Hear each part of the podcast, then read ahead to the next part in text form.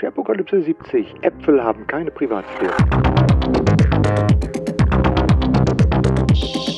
Ja, da sind wir. Jetzt haben wir es. Hallo, herzlich willkommen zur Sharepokalypse als äh, zu Gast auf dem Sharecamp. Und mein lieber Gruß geht natürlich wie immer in die Schweiz zum Chris Müller. Hallo Chris.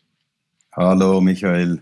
Ja, nicht nur, dass wir uns heute sehen können, heute können uns auch noch ein paar andere sehen. Und unsere Grüße gehen auch zu allen, die am virtuellen Sharecamp dran teilnehmen. Ich sehe das hier neben mir auf meinem Teams-Meeting, wer da alles mit dabei ist. Grüßt euch. Wir haben leider auditiv jetzt nicht die Möglichkeit, ah, ihr winkt, ja, das, ich habe gesehen, ihr habt da irgendwo so einen Grill aufgebaut. Ähm, da geht, glaube ich, die Party los. Wird mal Zeit, dass wir wieder mal echt, echte Events machen. Äh, genau, und ähm, ja, und deshalb äh, haben wir gesagt, äh, ihr habt ja das Sharecamp virtuell jetzt äh, vom Juni an, ich glaube, alle zwei Wochen mit einer kleinen Sommerpause durchgezogen. Und der Henning hat mich gefragt, ob wir nicht dann vielleicht doch nochmal eine Sharepokalypse machen wollen. Und das haben wir natürlich gern gemacht, weil, Chris, ich erinnere mich, du hast gerade den Vorspann gesehen, der hatte ich tatsächlich auf unserer letzten Veranstaltung, wo wir noch mit echten Menschen zu tun hatten, nämlich auf dem Sharecamp in Köln im 7.3. war das, glaube ich, 7.3.2020, wo wir nämlich die Sharepokalypse mal vor Publikum gemacht haben.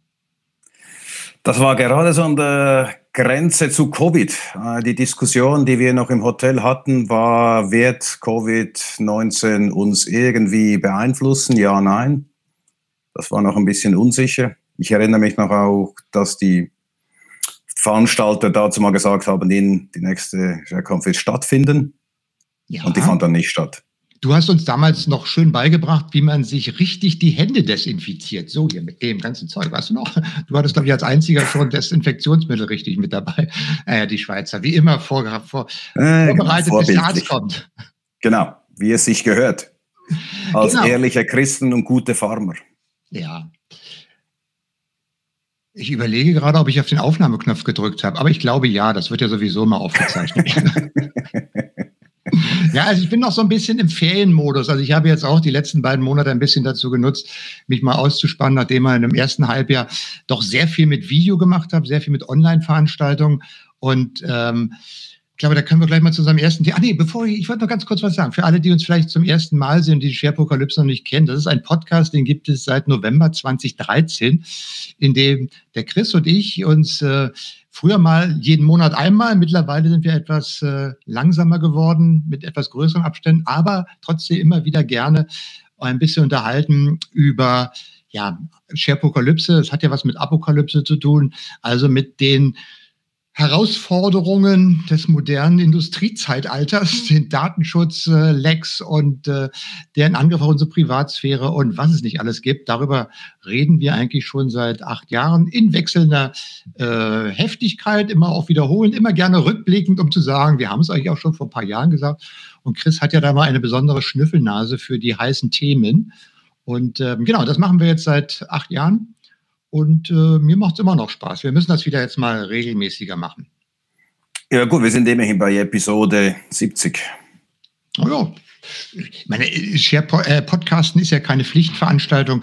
Das soll ja Freude machen und natürlich auch den Teilnehmern. So, wir haben heute ein paar Themen wieder vorbereitet, über die wir reden wollen. Das erste ist, ich hatte es gerade schon gesagt, ich habe mal ein bisschen Pause gemacht, äh, weil irgendwie nach dem ersten Halbjahr und wo ich auch sehr viel Video und sehr viele Online-Veranstaltungen mitgemacht habe, sich tatsächlich so eine, eine Müdigkeit einstellte, wo man dann gesagt hat, äh, oder ich mir gesagt habe, ich muss jetzt einfach mal ein bisschen abschalten und mal reflektieren, ob das, was wir alles so in diesen Veranstaltungen im letzten halben, dreiviertel, ja fast schon anderthalb Jahren gemacht haben, äh, ob wir da immer noch im richtigen Pfad sind. Und vor allen Dingen, wir haben es auch in der letzten Episode, der 69.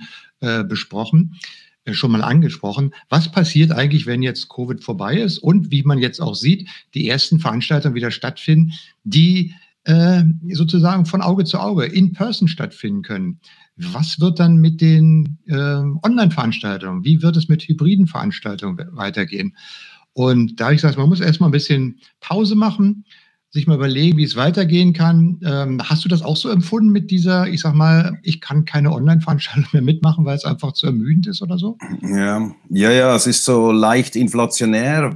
Ähm, alle haben dann sofort auf Online umgeschaltet und man konnte jeden Tag zwei, drei Veranstaltungen besuchen, die eigentlich spannend waren.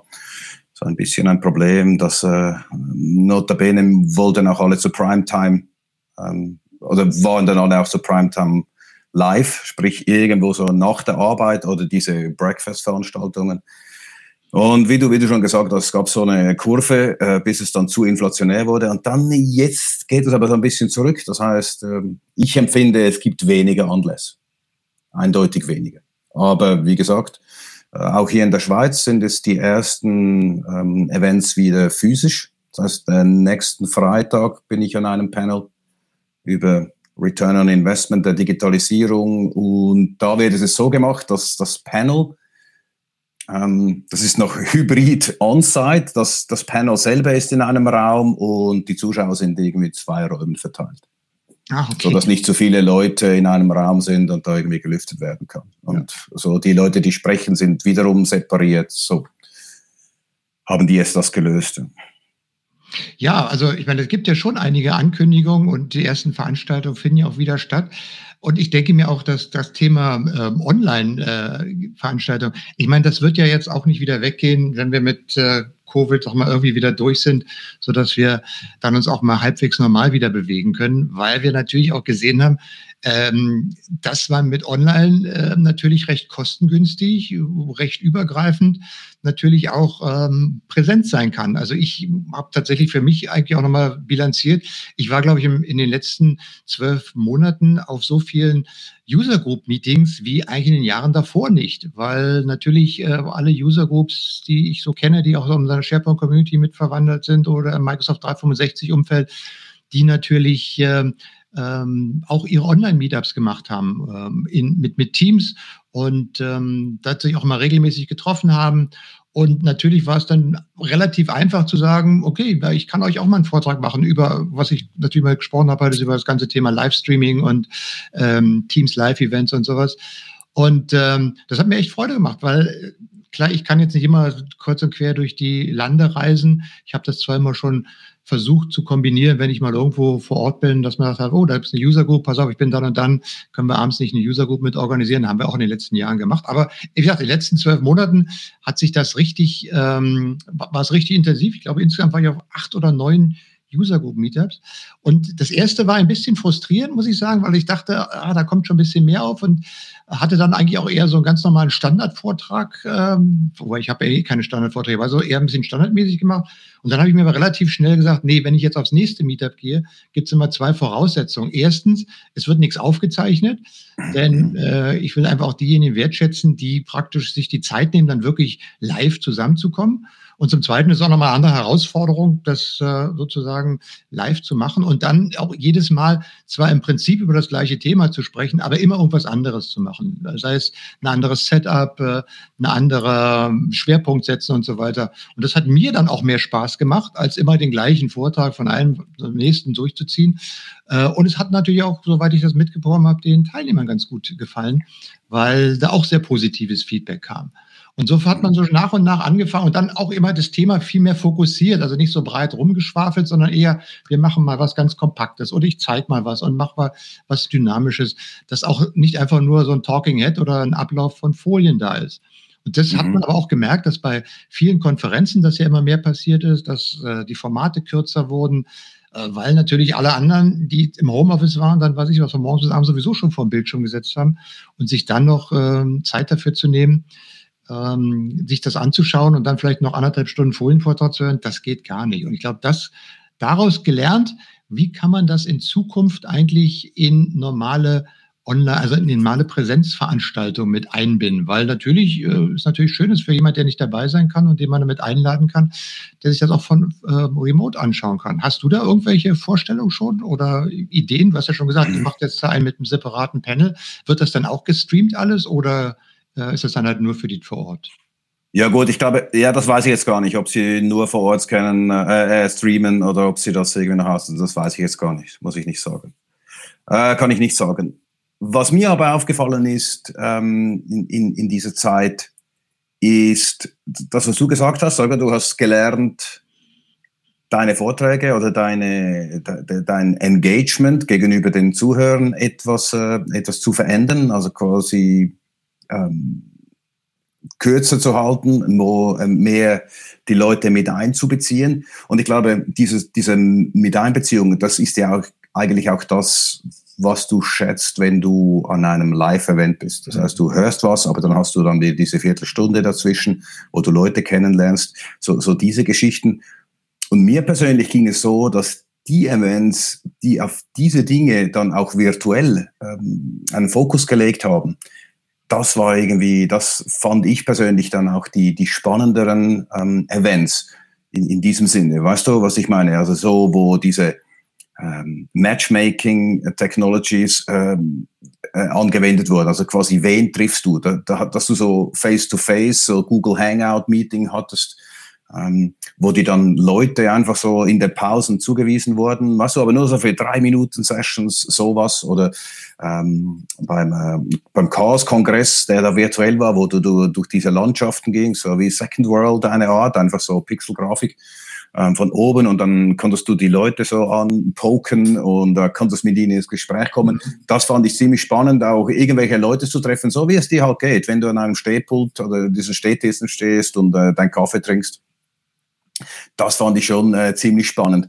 Und umgekehrt glaube ich, dass du genau diese Dinge ähm, könntest du sehr gut in ein hybrides Modell umsetzen. In, Im Sinne, ich bin zwar physisch vor Ort, aber die Technologie schlägt mir vor, äh, trifft, trifft die Person oder trifft diejenige Person mal für ein fünf Minuten Gespräch im in diesem Sektor. Also, dass du hingehst und sagst, weißt du, die, von dem, was wir angeschaut haben oder was wir angegeben haben, von Daten her, müsstest du, müssen wir unbedingt mal wir zwei miteinander sprechen. Mhm.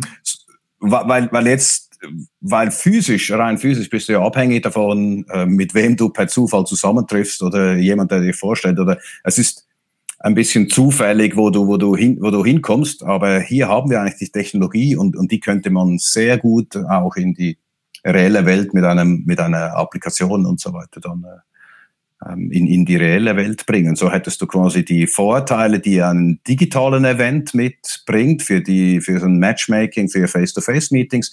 Das könntest du sehr gut eigentlich auch an einem physischen Event machen. Mal eben ganz neue Leute kennenlernen, die aber genau eigentlich ein perfekter Match sind.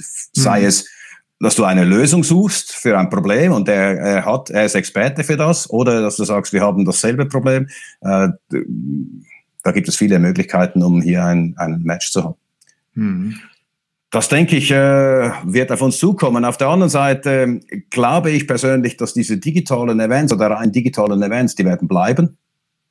Ich glaube, es ist absurd zu denken, dass diese diese kollektive Erfahrung, die wir alle gemacht haben in den, äh, in dem vergangenen Jahr, ähm, wie wir Events und wie wir Informationen beschaffen und wie wir neue Leute kennenlernen, wie das digital funktioniert hat, dass das jetzt auf einmal weggeht, weil wir uns wieder treffen können. Ich glaube, da vieles davon wird einfach bleiben und es, es wird eben genau diese neuen Formen geben, dass sich physikalische Events viel digitaler gestalten werde dafür. Mhm. Weil ich eben gesehen habe, dass diese digitalen Events, mal abgesehen davon, dass es komplizierter ist für diejenigen, die etwas vortragen oder schwierig ist, ohne Feedback umzugehen, ohne einen Raum zu spüren. Ähm, aber ich als Teilnehmer hatte sehr viele Vorteile von einem rein digitalen Event und diese, diese Verbindung, da sehe ich extrem viel Potenzial, um hier wirklich gute, gute Erfahrungen hinzukriegen. Also ich, ich stimme dir da überein. Ich, ich sehe so, so eine Welle auf uns zukommen. Also ich denke mir, wenn wir jetzt äh, irgendwann im Winter anfangen können, wieder richtig größere Veranstaltungen machen, wir gucken mal voraus, so an Ende November, Anfang Dezember kommt ja der Collapse Summit und die, der Cloud Summit in Düsseldorf. Äh, ich hoffe, der wird auch so stattfinden ich glaube mal, da wird der Fachvortrag ein wenig in den Hintergrund treten. Da wird eigentlich ein riesengroßer Nachholbedarf sein, dass man endlich mal wieder die ganzen Leute trifft, sich austauschen kann, mit den Leuten reden kann. Und da wird, ich sag, ich will nicht sagen, dass der, dass die Fachvorträge dabei sind, so dass nette Grundrauschen bilden können, aber ich glaube, dieses persönliche Wiedertreffen, ähm, sich auszutauschen, Erfahrungen auszutauschen. Ähm, das wird auf diesen Veranstaltungen in nächster Zeit, glaube ich, einen wesentlich höheren Stellenwert, einen noch höheren Stellenwert bekommen als vor der Krise. Wird sie wahrscheinlich auch wieder geben. Mhm. Und das Zweite, was ich mir denke, ist auch, dass ich habe gesagt, hybride Konferenzen werden einfach gar nicht gehen, wenn man sie so macht wie bisher. Ich bin eigentlich der Meinung, ähm, wie du schon gesagt hast, man muss, man muss die Stärken raussehen. Wenn man heute sagt, okay, wir machen jetzt eine zweitägige Konferenz mit acht Tracks parallel, die sind, finden alle in Konferenzräumen statt und wir übertragen die einfach für die Leute, die vor Ort sind. Ich meine, das kann man von der Ignite machen, wo Microsoft ein paar Neuigkeiten ansetzt, aber bei vielen anderen Konferenzen, ich weiß, da muss man mal gucken, ob das geht. Ich wäre der Meinung, man sollte tatsächlich so ein Online-Angebot schaffen, was aber eine eigenständige Konferenz ist, so ein eigenständiges Feature ist. Ich könnte mir gut vorstellen, dass man zum Beispiel auf dem Collaboration Summit einmal ganz normal alle Teilnehmer da hat und die Vortragenden vor Ort hat und sich dann aber vielleicht mal einen halben Tag Zeit nimmt, einen speziellen Online- Collab Summit zu machen, wo man zwei, drei Themenschwerpunkte sitzt, wo man vor Ort auf die Ressourcen zurückgreift, also die Sprecher, die Partner, die Teilnehmer, die vielleicht zu einem bestimmten Thema was zu sagen hat, die zusammenruft und dann quasi in so eine Panel-Diskussion und eine FAQ oder Ask Me Anything Session macht, die man jetzt speziell für die Online-Menschen macht, die dazukommen. So dass man quasi denen ein eigenes Angebot schafft und auf deren Bedürfnisse zurückgreift und denjenigen, die vor Ort sind, auch praktisch ihr eigenes ähm, Pack äh, zusammenbringt. Ich glaube, für so eine Veranstaltung könnte das ganz gut funktionieren und würde, ich glaube mal, jedem Rechnung tragen, ein, ein, einmal denjenigen, die vor Ort sind mit ihren äh, Anforderungen mit dem, was sie machen wollen und denen, die von Remote dazuschauen. Weil da könnte man auch die Vorträge kürzer machen, da könnte man das schwerpunktmäßig organisieren. Ähm, und gerade, wie du sagst, auch diese Interaktion fördern mit Online. Wenn man das quasi in einem, weiß ich, man macht eine große Konferenz, die, oder einen großen Vortrag, äh, der dann live übertragen wird und dann, ja, was will ich jetzt online sagen und so weiter und so fort. Ich glaube, ähm, das bietet sich nur bei bestimmten Dingen an, vielleicht bei einer CEO Town Hall oder ähnliches. Aber für so eine Konferenz kann ich mir gut das vorstellen, dass man da so zwei verschiedene Veranstaltungen quasi parallel laufen lässt, aber dann einfach vor Ort auf die Ressourcen zurückgreift, die da sind, nämlich die Leute, die tatsächlich vor Ort sind, wo man dann mal ein Expertenpanel wieder hat, die sich dann auch direkt vor Ort austauschen können, was ja natürlich viel schöner ist. Wir können es jetzt hier auch bloß virtuell auseinandertauschen. Natürlich ist es toller, wenn ich, wie gesagt, vor anderthalb Jahren mit dir da in der Microsoft-Niederlassung, wo wir auf der Couch gesessen haben und da direkt gegeneinander äh, übersessen haben und dann so eine Sharepokalypse machen, als wenn man das virtuell macht. Ähm, ich glaube, das wäre mal eine gute Sache, die man mal ausprobieren sollte und mal gucken sollte, ob das ganz gut funktionieren kann. Ja, absolut. Ich meine, es gibt mehr Möglichkeiten, ähm, auch, auch hier die mehrere Leute dann auch mit in, ins Boot zu nehmen. Also ich denke da so an Gamification, ähm, dass die, die Teilnehmer ähm, über, über, über Spiele oder andere Wege des Engagements mit, mit den Sponsoren ähm, ähm, in, in Kontakt treten können. Ich glaube, hier, das kann dann von zu Hause aus geschehen, aber gleichzeitig vor Ort. Ich glaube, hier die Digitalisierung bringt hier der Eventbranche äh, einiges einiges, um, um hier die Events insgesamt besser zu machen. Also ich glaube, da haben wir jetzt so viel gesehen im, im letzten Jahr. Ähm, für die Leute ist es jetzt äh, spannend. Ähm, ich glaube, die können nur profitieren aus, also die profitieren von der Krise und, und von dem, was alles probiert worden ist. Ähm, und was auch, was man auch gesehen hat, was alles nicht funktioniert. So ein Beispiel wäre zum Beispiel so diese Virtual oder ja, Augmented nicht, aber diese Virtual Reality Geschichten. Das äh, für mich persönlich funktioniert das nicht. Äh, aber das musste man auch, auch mal ausprobieren. Wie funktioniert sowas? Kann man da was tun? Und ich glaube, das letzte Jahr, die letzten anderthalb Jahre waren genau der Moment, wo man eben das ausprobiert hat. Wir machen ja hier für diesen, für diesen Podcast machen wir immer äh, eine Woche vorher mal so eine kleine Redaktionsbesprechung, wo wir uns schon gegenseitig mal unsere Themen um die Ohren hauen und mal aussprechen. Und du hattest nämlich genau, um das jetzt mal anzuschließen, zu sagen, dass du eigentlich das Thema Audio äh, wieder entdeckt hast wo du gesagt hast, man kann ja viel besser was hören. Und das erinnert mich dann an unsere vorvorletzte Sendung, wo wir mal einen Rundumschlag gegen, wie hieß doch gleich dieses komische Ding? Clubhouse hieß es doch. Und all diese Dinge. Was ist eigentlich aus Clubhouse geworden? Ähm, das, äh, du hast, äh, das fand ich ganz toll. Du hast gesagt, äh, Audio ist für dich ein bisschen wichtiger geworden. Ja, ich glaube schon. Ähm, ich muss jetzt sagen, ich finde ähm, auch äh, Face-to-Face-Meetings, also jetzt mit Teams innerhalb des, des Geschäftes, äh, habe ich mir angewöhnt, Video einfach mal auszuschalten. Ähm, einfach auch nur zu hören. Und ich muss sagen, wenn ich mich dann auch nicht mehr auf den, auf den Bildschirm konzentriere, sondern, äh, sondern nur zuhöre, was die Leute sagen, ja, ich habe so eine Tendenz, ich weiß nicht, ob, die, äh, ob du das auch hast, aber wenn ich so telefoniere, äh, also mit dem, mit dem Telefon, dann beginne ich in, im Meetingraum herumzulaufen. Ja? Ich bin halb so aus, dem Ohr. Und ich habe gemerkt, wenn ich, wenn ich mich nicht filme und die anderen Leute sind, sich auch nicht filmen und ich habe nur einen Bildschirm geteilt, äh, dann beginne ich mich auch zu bewegen. Ja? Und ich bin dann viel fokussierter, weil ich mich bewege. Ähm, das ist ein persönliches Ding. Und ähm, ich habe gemerkt, wenn kein Video da ist, wo ich mich irgendwie verhalten muss, wo ich in die Kamera schauen muss, sondern ich kann mich einfach so bewegen, ich habe ein Teammeeting nur mit Audio, ähm, dass ich viel produktiver bin. Mhm. Und ähm, mich auch nicht verstellen muss. Also ich kann mich auch mal hinfläzen, ähm, ich kann mal weglaufen. Ähm, ich habe hier ein langes Kabel für das Mikrofon, also für das Headset und ähm, das funktioniert wunderbar.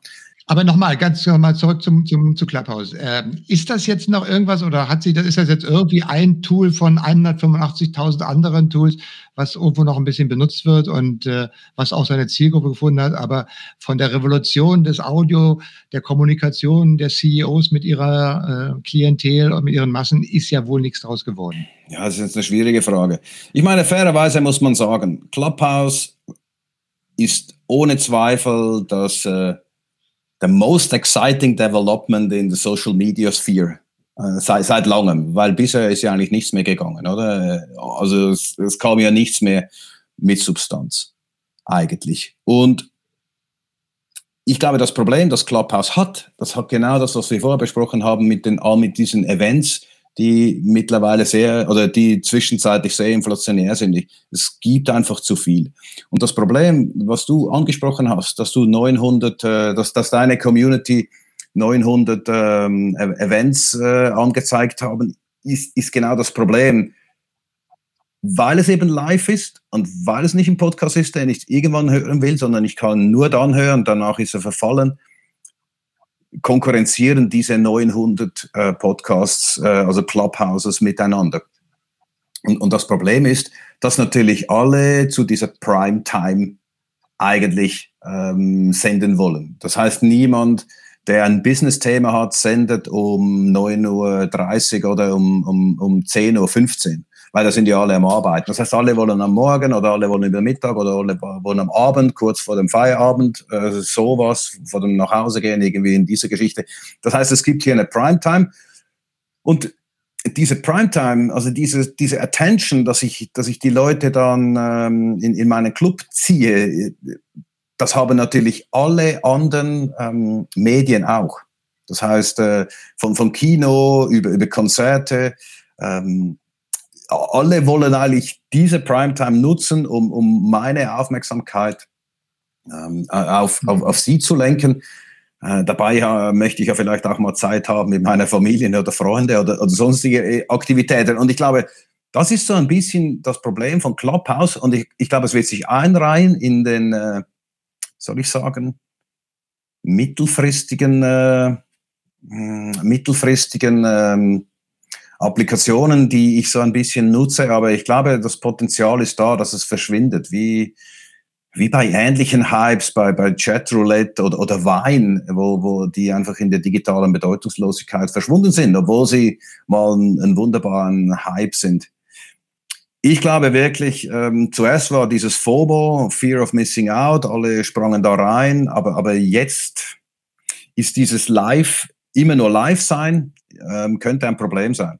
Wahrscheinlich wird Clubhouse das lösen, indem sie zulassen, dass diese ähm, also diese Talks dann aufgezeichnet werden und dann habe ich sowas, ich kann live dabei sein bei Podcasts mit, mit, mit Interaktion mit den Leuten.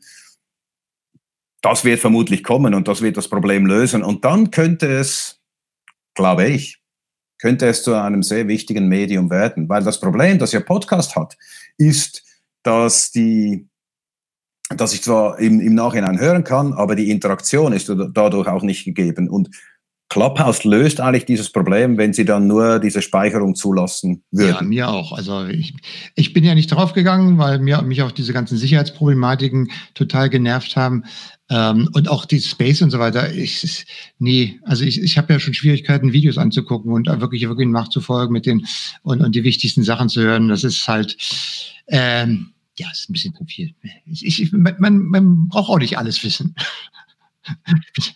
so, Wir haben ein weiteres Thema. Der Apfel fällt nicht weit vom Stamm oder so. Wir haben ja noch ein großes Hauptthema heute, ähm, das du ja auch äh, im Vorgespräch ganz gut angeschnitten hast dass äh, du jetzt, äh, ich weiß nicht, du willst ja kein neues iPhone mehr anschaffen, wo ich mir doch gerade noch ein äh, iPhone 12 Mini zugelegt habe. Du willst ja keins anschaffen, weil du meinst, dass sich Apple auf einem bösen Weg befindet, weil sie nämlich plötzlich auf unseren Smartphones äh, Dinge machen wollen, die wir eigentlich gar nicht haben wollen. Kannst du das mir mal kurz nochmal erklären, unseren Zuhörern?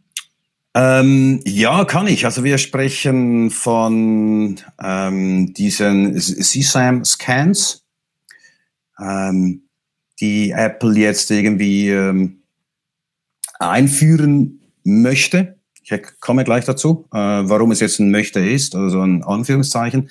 Aber konkret geht es eigentlich darum, dass hier, und das habe ich schon oft in, in dieser Sendung gesagt, dass hier ähm, Schutz von Kindern ähm, und Kinderpornografie, also Verhinderung von Kinderpornografie ähm, eingeführt werden möchte. Und immer wenn ich höre, es geht um Terrorismus oder es geht um Kinderpornografie, dann ist bei mir sofort Alarm.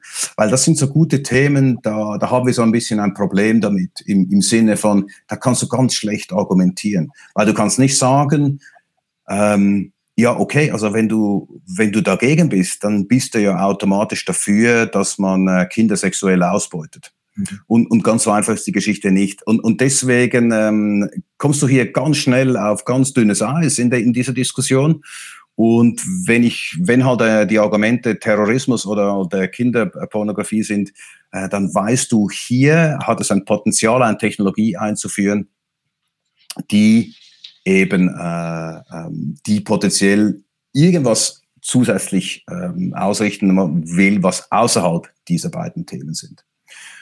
Und mhm. Du siehst das ja immer, du siehst das ja immer gleich, äh, ich habe ja von dir auch gelernt, das ist ja für mich, ist ja dieser Podcast ja auch immer ein reines Lernen.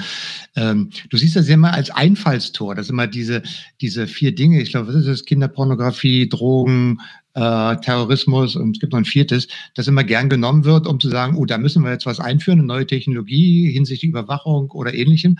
Und dass das aber eigentlich nur das Einfallstor ist, dass es nach irgendwann heißt, naja, jetzt haben wir das schon, jetzt könnten wir es ja auch nochmal dafür benutzen und dafür ist es ja eh schon da und dass dann quasi so nach und nach alle, äh, nicht alle, aber doch die, die Grundrechte oder die Persönlichkeitsrechte mhm. nach und nach immer weiter eingeschränkt werden oder eingeschränkt werden. Wobei wir immer noch relativ frei leben. Aber das sind so diese kleinen Schritte, die da passieren. Und du hattest mir das ja auch äh, insofern erklärt, dass wenn man, äh, es gibt ja einmal das, dass wenn du ein Foto in die Cloud hochlädst, dass dann auf ähm, in der Cloud äh, tatsächlich geprüft wird, ob die Bilder irgendwelchen Inhalt, ähm, bedenklichen Inhalt behaben können und dann entsprechend markiert werden können. Das ist heute das, schon so. jetzt kommen das ist heute so. Genau, das hast du ja gesagt. Das ist ja, gibt's ja heute schon so, dass es ist. Gut. Und dann hattest du jetzt aber gesagt, das, was jetzt geplant war oder geplant ist, aber aktuell sieht es ja noch ein bisschen anders aus, äh, dass das aber dazu geht, dass wenn du auf deinem Smartphone eine Technologie hast, das heißt, in dem Moment, wo du ein Foto nimmst, wird das automatisch schon gemacht. Das heißt, bei der Cloud habe ich aber noch die Möglichkeit zu sagen, ich lade das nicht hoch, weil ich möchte nicht, dass meine Bilder, egal welche Bilder ich hole, dass die irgendwie gescannt werden. Ich lade die nur auf meinen Fotoapparat, hier ganz normal alter Fotoapparat, speise auf einer Festplatte, kann keiner was. Jetzt habe ich aber gar nicht mehr die Möglichkeit, wenn ich das richtig verstanden habe, dass wenn ich mit dem Smartphone ein Foto mache, dass das nicht von der Intelligenz oder von der vermeintlichen Intelligenz, die da drauf ist, entsprechend gescannt wird und ich einfach das so hinnehmen muss oder ich kann mit diesem Ding kein Foto mehr machen. Bin ich da, da bin ich doch richtig unterwegs, Genau. Oder? Das heißt, ähm, es wird nicht nur auf der Apple Cloud gescannt oder bei, bei Microsoft. Microsoft macht das übrigens auch äh, bei, bei seinem Service Outlook.com. Ähm, sondern ähm, die, die Fotos werden eigentlich, also die, die, dein Handy scannt den Inhalt auf deinem Gerät. Also quasi dein Gerät scannt den Inhalt. Und Jetzt kann man mal unabhängig davon, äh, äh Kinderpornografie oder nicht. Ähm, das Problem ist natürlich, das Gerät geht jetzt potenziell davon aus, dass du ein Schlingel bist, ja, der hier Schabernack tun möchte.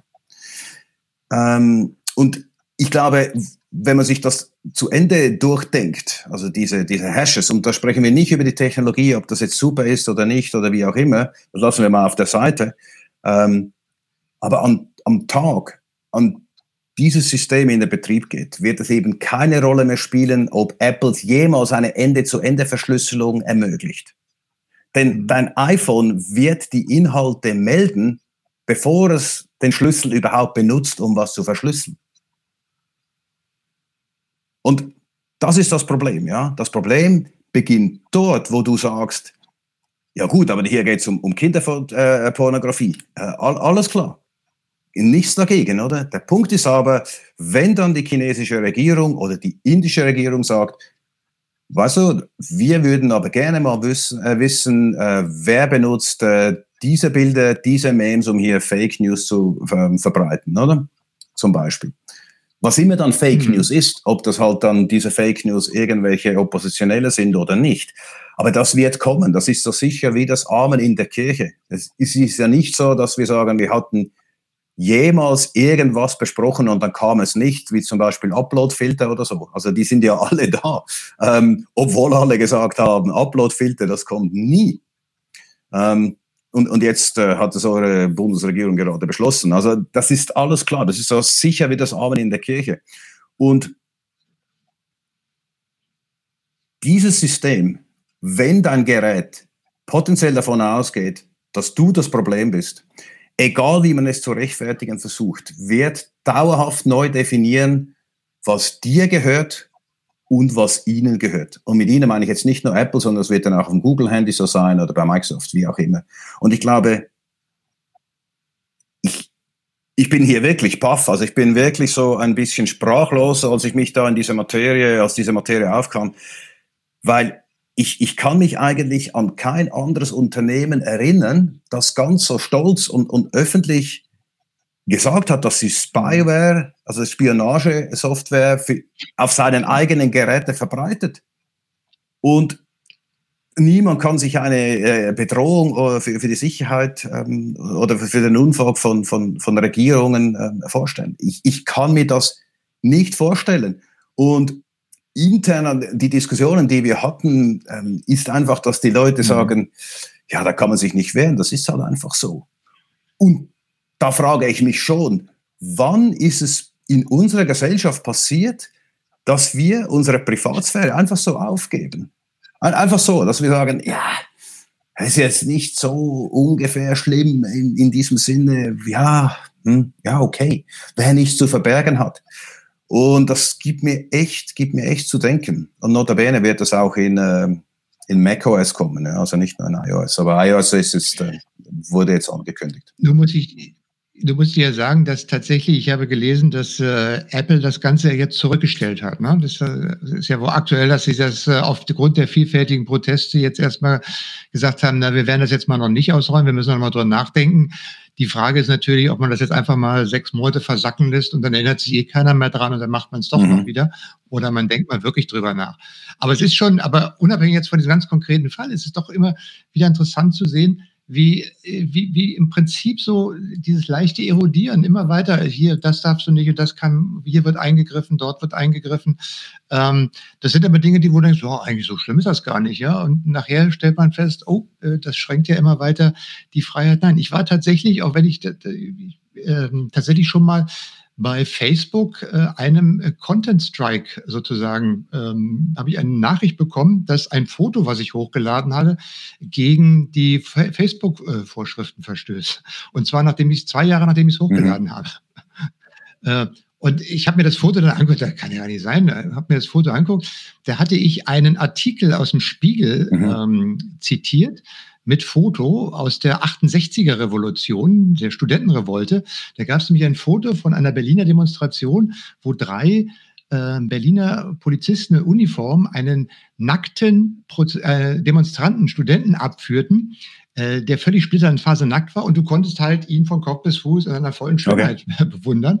Und genau dieses Bild ist dann sozusagen moniert worden, wo ich gesagt habe, ja, natürlich ist es, aber das ist jetzt, aber kontextmäßig ist es was anderes, ja. Und dann sagst du auch, okay, das ist jetzt irgendwie, ist das jetzt noch freie Meinungsäußerung? War das jetzt, ähm, wo, wo liegt dann die Grenze? Und ich habe neulich auch noch was anderes gelesen, was ich dann auch nochmal. Overblocking ist hier genau der Begriff, oder? Äh, Overblocking ist, ist der Begriff für das, oder? Das war ja eigentlich Kultur, ja. in dem sie Geschichte, also ein historisches Bild, ähm, das hier fälschlicherweise geoverblockt wurde.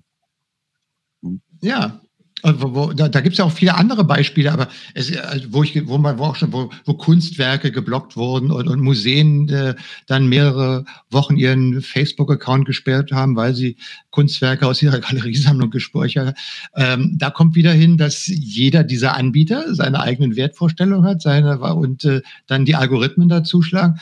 Und äh, ja, man, also das ist schon, äh, wenn du da dich darüber aufregst und man da nicht langsam mal, äh, ich sag mal, so ein bisschen in die Richtung eingreift, ähm, dann geht das immer so weiter in der Richtung. Ne? Also das ist äh, schon wieder. Und ich habe noch einen zweiten Artikel gelesen, wo ich auch wieder dachte, ja, äh, und zwar, äh, ich habe mir das hier aufgeschrieben, und zwar äh, gab es eine Umfrage in Frankreich von der Zeitschrift Le Parisien. Und zwar, ähm, oben ohne zu baden ist bei Französen eine Umfrage nach zufolge immer unbeliebter. Mhm. Das war vor, vor Jahren, stand hier noch vor zwölf Jahren, waren noch 34 Prozent der Befragten, die auch topless ins Wasser gegangen sind. Heute sind nur noch 19 Prozent. Mit der Begründung, man kann ja nicht mehr sicher sein, wer mich heimlich fotografiert mhm. und ähm, was er dann mit den Bildern macht. Und das ist doch eigentlich total erschreckend, wo du mal sagst, ja, guck mal hier Freiheit und mit Handy kannst du alles machen und so weiter und so fort. Und dann merkst du aber eigentlich die negativen Auswirkungen, die dann wieder kommen. Ähm, schränken dann, sagen wir, auch die Freiheit oder führen selber dazu, dass du dir dann irgendwo selber so langsam, näher diese kleinen Zensurschranken mhm. auflegst. Zensur. Wenn man mal sehr kritisch ist. Zensur bitte? im Kopf. Ja, mhm. ja. Und ich kenne das ja selber mir. Also ich meine, ich, ich, bin ja auch jemand, der immer ganz niedlich, ach guck mal, hier kannst du einen Kommentar dazu schreiben. Ich, äh, wenn ich meine, wenn ich so eine Ablage hätte, alle Posts, die ich nicht auf Twitter gemacht hätte, die wären bestimmt so lang, ja, wo ich mir immer genau habe, ach nee, machst du heute nicht mehr, das musst du doch nicht machen. Könnte gut sein, ist lustig, aber machst du nicht mehr. Und da merkt man schon, dass, dass man da so ein bisschen anfängt, so selber irgendwie so eine, ähm, so eine Schere anzusetzen. Und da ist die Frage, ist, hat das, ist das nicht irgendwie auch eine Art und Weise von Unfreiheit, die da aufkommt? Mhm. Immer mehr? Absolut. Ich, ich finde das ein bisschen bedenklich. Es sind immer so die Kleinigkeiten, wo, wo man dann drüber nachdenkt und sagt, äh, ja, guck mal, da verändert sich was. Das ist nicht riesengroß was, aber das sind so Verhaltensmuster, die dann plötzlich haben, dann ist halt es irgendwie mhm. anders. Ja? Ich bin da doch ein bisschen sehr skeptisch. Ich freue mich immer, dass ich aus früheren Zeiten, habe ich hier immer zwei Kisten bei mir hier zu stehen mit meinen alten Fotos in Papier. Die gibt es nur auf Papier, nirgendwo anders und das ist auch gut so. Da ist nichts Dolles drauf, ähm, aber die sind auch nicht alle öffentlich. Und habe auf dem Handy, da sind mittlerweile, glaube ich, 7000 Fotos drauf, die ich in den letzten Jahren gemacht habe. Ja, und trotzdem ist es einfach nur noch, noch Massenware. Also so dieser, dieser Wert geht da ein bisschen verloren. Ja, man, ich glaube, über Covid, man denkt zu viel nach darüber. Aber es sind so die Dinge, die, die einen dann beschäftigen. Und ähm, ja, aber ich freue mich, dass ich dich habe. Du bist wachsam, wirst immer ein wachsames Auge darauf und wirst mich noch rechtzeitig daran erinnern, bevor ich mich in die nächste Katastrophe reinstelle. Ja, genau. Also die, für mich ist diese Apple CSAM-Scans ähm, wirklich eine, ein Tabubruch, der in, in die totale Überwachung führen kann. Ja. Ähm, und ähm, die, die Schere im Kopf, weißt du, die Schere im Kopf ist das eine und äh, da bin ich, gehe ich mit ein. Das ist, das ist nicht das ist, das ist ein Problem, äh, das, das weiß man. Ähm, ich sehe aber noch, ich sehe noch was anderes, dass wir so ein bisschen eine schizophrene Sichtweise haben. Ähm, du, in, in den letzten Monaten und das fast Jahre, äh, die letzten Jahren würde ich, kann ich auch sagen, ähm, wird ja in den Medien zunehmend über diese über Überwachungsstaat, äh, wie es eben in China äh, passiert, wird das ja gewarnt. Ja, also da Arte äh, kommt man mit einer Dokumentation. Ähm, in, vor einigen Tagen war in der, in der Neuen Zürcher Zeitung ein, ein langer Artikel, wie sich äh, China da in Serbien festsetzt und in diesem Land die Totalüberwachung äh, mit, mit, mit Kameras von äh, Huawei äh, etabliert. Und dann denkst du auf der anderen Seite, spreche ich aber von einer US-amerikanischen Firma, die als Vorreiter für eine perfekte Überwachung jedes Einzelnen direkt an der Quelle einführt. Und da muss ich nicht ein Huawei 4G, äh, 5G-Netz irgendwie aufbauen, sondern ich habe es, jeder kauft es noch selber. Und da springt irgendwo niemand an, weil das noch nicht so, klar, das sind einige jetzt angesprungen, ja, muss man fairerweise sagen, ähm, ähm, und, und haben hier ähm, Apple gebeten, sich das noch einmal äh, zu überdenken. Aber so die breite Öffentlichkeit hat das noch nicht so richtig äh, gesehen, was, was hier eigentlich passiert. Und, und das ist ja dann nicht mehr totale Überwachung, sondern ähm, also schon, es ist schon Überwachung, aber nicht mehr, Entschuldigung, nicht mehr die, die Schere im Kopf, sondern hier hast du dann mhm. wirklich, wirklich ein, ein Problem, weil du dann eben nicht jemand bist, der sagt, du hast irgendwie ein, ein Foto von 1968 von einem nackten ähm, ähm, Studenten äh, äh, gepostet, mhm. sondern hier steht dann irgendwie Kinderpornografie im Hintergrund, äh, im Vordergrund. Und das sind dann irgendwie ähm, äh, Anschuldigungen, die nicht mehr ganz so leicht äh, sind. Und warum ich sage, ja, hier steht dann irgendwie ähm, Kinderpornografie im, im Vordergrund, weil es eben als Apple dann ähm, angekündigt hatte, dass sie das äh, äh einführen möchten, hat man sofort begonnen, hier ähm, die, die, zu schauen, wie funktioniert das, was wird hier benutzt. Und diese Codes sind dann sofort irgendwie ähm, ähm, geleakt. Und die ersten Leute haben dann begonnen, diese, äh, diese Algorithmen äh, sich anzuschauen. Und es ging irgendwie keinen Tag, ähm, bis dann doppelte Hashes da waren. Ja? Also hier ist ein Foto von einem Hund und hier ist ein zweites Foto mit demselben Hash. Das heißt, äh, Apples, Apples Engine hätte dann angeschlagen, ja. Und das sind dann irgendwie einfach so entweder ähnliche Fotos, äh, die kleine Unterschiede haben, ähm, oder es sind äh, Fotos, die sehr äh, technisch aussehen, also so ein bisschen Grauschleie. Also ich habe hier ein Foto von einem Menschen und auf das zweite Foto ist so ein Reich, äh, einfach so ein Grauschleie und das gibt denselben Hash. Und wenn ich diese Hash habe, kann ich eben quasi Bilder berechnen, die denselben äh, Hash haben.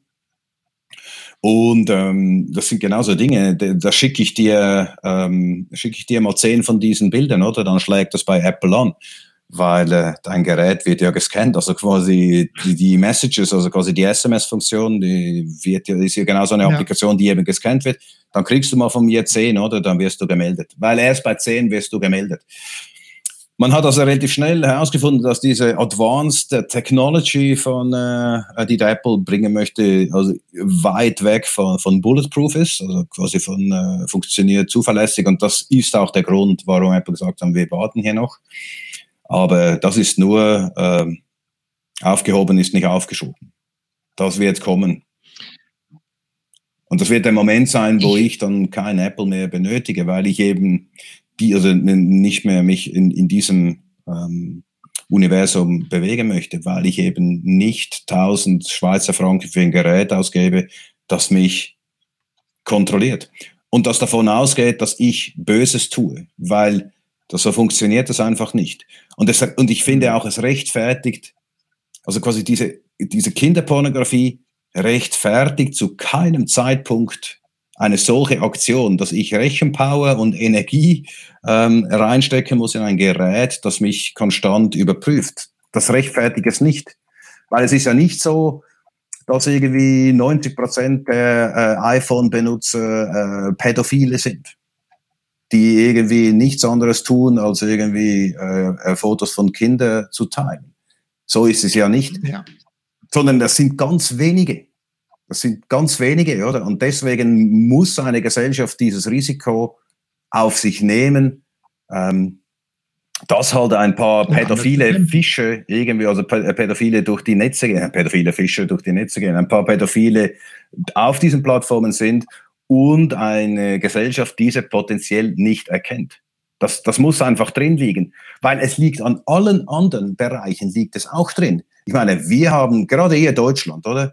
Keine Ahnung, wie viele Verkehrstote ihr habt. Aber wenn ich sagen würde, es darf keine Verkehrstote geben, dann müsste ich das Autofahren einstellen, weil das wäre die Konsequenz, weil ich gehe davon aus, jeder Mensch, der morgens in sein Auto, äh, Auto geht und den Motor anlässt, kann potenziell einen Fußgänger überfahren. Das darf nicht sein. Und wir haben so viele Bereiche, ja. wo, wir das, wo wir das einfach hinnehmen, ähm, oder ist, wo ich es mir nicht vorstellen kann, dass der Staat das überprüft. Und hier überprüft es nicht einmal der Staat, hier überprüft es eine amerikanische Firma, die es dann potenziell dem Staat meldet oder anderen Staaten meldet. Und hier akzeptieren, also bei allen anderen Bereichen akzeptieren wir Tote und Verletzte. Aber hier bei Kinderpornografie ist die Diskussion an einem, an einem Stand angerangt, wo es einfach irgendwie nicht funktioniert. Ist, erschließt sich mir nicht, muss ich sagen. Ich sage mal so, wir können nur hoffen, dass ähm, dieses drüber nachdenken irgendwo dazu führt, dass es dann tatsächlich doch nicht kommt. ähm, und wir müssen wachsam bleiben wir müssen wachsam bleiben. Das wird ja, vor allen Dingen das, was du gerade eben sagst, es gab ja, äh, gibt ja schon viele Jahre Rechtssysteme, gewisse Rechtsprinzipien, ähm, Brief, ich sag mal nur Briefgeheimnis, mhm. was wir mal hatten. Und dann haben wir auch vor ein paar Jahren über Edward Snowden lesen müssen, dass irgendwie sämtliche E-Mail-Kommunikation abgegriffen wird und ausgewertet wird und dass das alles nicht mehr so funktioniert. Das ist so eine Dinge im digitalen Raum, weil da plötzlich andere Möglichkeiten bestehen, dass dann plötzlich so Grundsätze oder grundsätzliche äh, wie sagt man, Rechtsauffassungen oder äh, Grundrechte angegangen werden, ähm, nicht, nicht komplett ausgehebelt werden, aber angegangen werden. Und man muss wirklich aufpassen und äh, sich darüber im Klaren sein, was da passiert und vielleicht mal wirklich dahinter gucken und sagen, da geht es jetzt eigentlich nicht darum, sondern eigentlich wird hier eine Technologie eingeführt, die jetzt mit dem Vorwand oder mit dem ähm, mit, der, mit der Begründung eingeführt wird, die aber im Hintergrund noch ganz andere Dinge bietet. Und wenn da erstmal eine Tür aufgestoßen ist, das kennen wir ja auch, dann wachsen Begehrlichkeiten, dann wird das noch gemacht und das und das. Und du weißt, in der digitalen Zeit geht alles viel schneller als früher. Und äh, wer weiß, wie das in fünf Jahren aussieht. Wenn ich mir meine Handys von vor fünf Jahren angucke und die von heute angucke, dann ist da schon mal ein ganz großer Unterschied. Also äh, was da an neuer Technologie ist und wo du sagst, das hättest du dir vor ein paar Jahren noch gar nicht vorstellen können, dass das da drin ist. Und äh, was mag dann erst noch kommen? Und wenn das eben nicht alles nur für gut und für schön und für besser mhm. Leben, sondern eben auch für mehr Surveillance, Überwachung und sonstige Dinge eingerichtet wird, ähm, wie sagt das so schön, Holzauge sei wachsam. Genau, und seid wachsam. Ich bin Schweizer, wir in der Schweiz sind nicht Teil der Europäischen Union, ändert aber nichts an der Problematik. Aber am 6. Juli 2021 hat äh, eine Mehrheit äh, der Abgeordneten des Europäischen Parlaments der Chatkontrolle final zugestimmt. Ja? Das bedeutet, die freiwillige Chatkontrolle ist legal. Okay? Jetzt, ich weiß, du bist jetzt ein bisschen still, äh, schon leicht geschockt, aber es geht auch geht gleich weiter. Herbst 2021 wird die, die Europäische Kommission eine Folgeverordnung ähm, zum verpflichtenden Einsatz der Chatkontrolle vorlegen, oder? Das heißt, die Inhalte des Chats werden äh, gescannt? Die werden voll gescannt. Okay. Das heißt, was konkret in der europäischen, äh, also im Teil der Europäischen Union passiert und die, die Geschichte mit der Schweiz, das können wir gleich weglassen. Hier wird das auch passieren. Das heißt, alle deine Chats und alle deine E-Mails werden automatisch auf verdächtige Inhalte durchsucht. Nichts ist vertraulich oder geheim. Also dein digitales Briefgeheimnis, das du vorher ähm, ähm, äh, angesprochen hast, äh, das ist weg. Kein Gericht kein Gericht muss das äh, anordnen, oder? Sondern es passiert immer und automatisch, oder? Was diese Verordnung sagt, ist, falls die automatische Maschinenprüfung anschlägt, dann werden deine Fotos und Videos, was immer da irgendwie eben ist, werden von Mitarbeitern von diesen äh, Konzernen oder von den Polizeibehörden angesehen. Und faktisch kannst du natürlich unschuldig in Verdacht geraten, na, na, na, na, weißt du, alle diese Geschichten mit Bilderkennung, oder? Trefferquote ist, ist hm. tief, aber das ist in der Europäischen Union wird das, ist das legal. Und das kann natürlich viele Probleme, das kann zu vielen Problemen sein. Weißt du, in der Ausland, äh, du jetzt machst eine Auslandreise, hast ja. da mal irgendwie irgendwo mal negativ aufgefallen, irgendwo tief. Das haben die auf dem Schirm jetzt, oder? Und das ist natürlich, und, Lieber, und weißt du, auch hier, auch hier wieder kommt die Diskussion Kinder, Pornografie, äh, Terrorismus, oder? Aber wenn sich, wenn die mhm. Technologie zur Nachrichten- und Chatkontrolle sich etabliert hat, dann ist das ein, das kann sich spielend leicht für, für andere Zwecke äh, etablieren, oder? Und ähm, mhm. hier werden dann diese, diese Verdächtigungsmaschinen werden dann äh, alles überprüfen. Jetzt, die, diese Chatkontrolle ist, äh, ist beschlossen. Ähm, was wir auf jeden Fall äh, machen werden, ist, äh, ihr könnt euch, äh, ihr könnt euch ja dagegen wehren, oder? Äh, die. Und hier werden wir auf jeden Fall die Links ähm, ähm, äh, in, in, in die Beschreibung hier äh, mitgeben, weil hier könnt ihr aktiv werden, um hier nochmals Einfluss zu nehmen auf, auf eure Politiker, hier dann doch nicht irgendwie in die Verpflichtung einzugehen. Oder? Aber quasi freiwillig ist legal, verpflichtend soll kommen. Also es ist schlimmer, als es äh, auf den ersten Moment aus, äh, aussieht. Ja, genau. Es ist so ein bisschen äh, so eine klassische Scherbokalypse heute. Ja, du hast dem Motto dieses Podcasts wieder mal alle Ehre getan. Es tut mir leid. Äh, ich ich, ich habe jetzt eine Alternative. Ich werde mit dir in Zukunft nur noch äh, über klassische Medien kommunizieren. Ja, ich werde hier meine alten Kassetten rausholen und dir die dann zuschicken und werde das da raussprechen, aber ich hole noch meine Lochkarten raus. Ähm, und dann werden wir auf traditionelle Weise spielen. Mein Lieber, die der große Zeiger nähert sich bedenklich der 60-Minuten-Marke. Wir sind wieder an einer Stunde angelangt. Die Stimmung ist äh, im Keller, aber, aber das kann ja mal passieren. Nein, ähm, es ist wichtig, dass wir darüber mhm. sprechen, dass wir uns äh, immer wieder bewusst werden, was da passiert, dass wir nicht in die Fallen reinlaufen und ähm, trotzdem noch unser positives ähm, Gemüt bewahren. Genau. Ist das nicht schön, was ich gesagt habe? Grauenvoll. Hast du, hast du gesprochen, genau.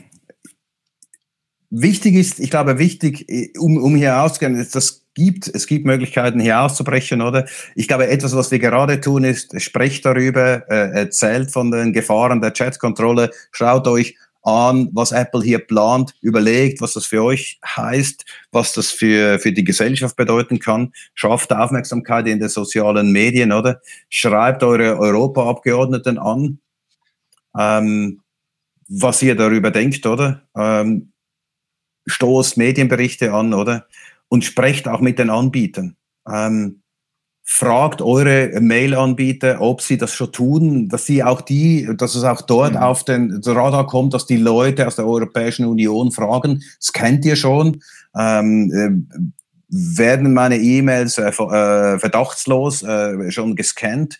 Ähm, ich glaube, das sind so Dinge, um hier die, dass auch die, die Anbieter sehen, ähm, hier kriegen wir Gegenwind von den Usern, weil, weil dann werden sie auch gegenüber den, den unten, also quasi gegenüber den Regierungen dann wieder aktiv werden. Die Europäische Union sagen, wir können einen solchen Service nicht anbieten, weil dann verlieren wir die User, wenn es hier um Geld geht. Ich glaube, es liegt an, es liegt an uns, den, den Nutzern, ähm, hier Gegensteuer zu geben, weil andersrum äh, ist es viel, viel, vermutlich einfacher für viele Anbieter und Staaten und mul multinationalen äh, und Staatenverbindungen. Ja. Dem möchte ich jetzt auch nichts mehr hinzufügen, als äh, den Zuhörern einen herzlichen Dank sagen, wenn ihr wieder bis zum Ende durchgetört habt. Äh, ich freue mich auf die nächste Sharepokalypse. Grüße nochmal unsere Freunde beim Sharecamp, die uns hier heute eingeladen haben. Wir werden jetzt das StreamYard beenden für den Podcast und dann ins Teams mal reinklicken und mit denjenigen, die dort gerade, wie ich sehe, die Würstchen auf den Grill geschmissen haben, ein virtuelles Würstchen nochmal teilen.